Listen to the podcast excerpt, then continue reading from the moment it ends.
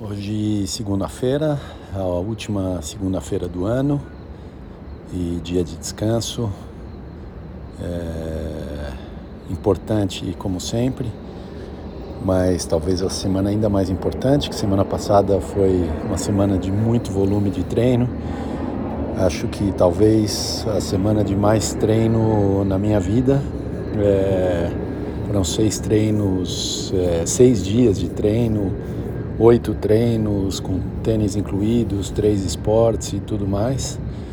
Muito bom, bom sensação, bom fazer tudo isso.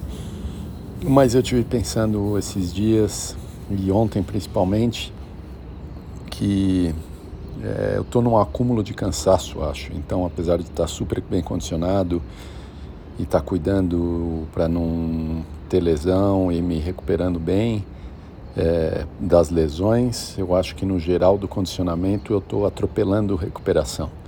Não estou dando o tempo certo para recuperar em termos de é, é, a parte do sono e a parte do corpo também. É, tem um indicativo no relógio da Garmin que diz qual é o tempo necessário de recuperação depois de cada treino.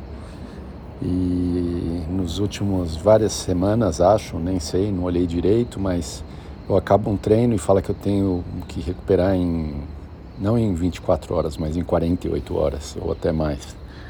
Ou às vezes é um pouco menos, mas quando eu acordo no dia seguinte aparece no relógio que o tempo de recuperação aumentou por conta de um sono não bem dormido.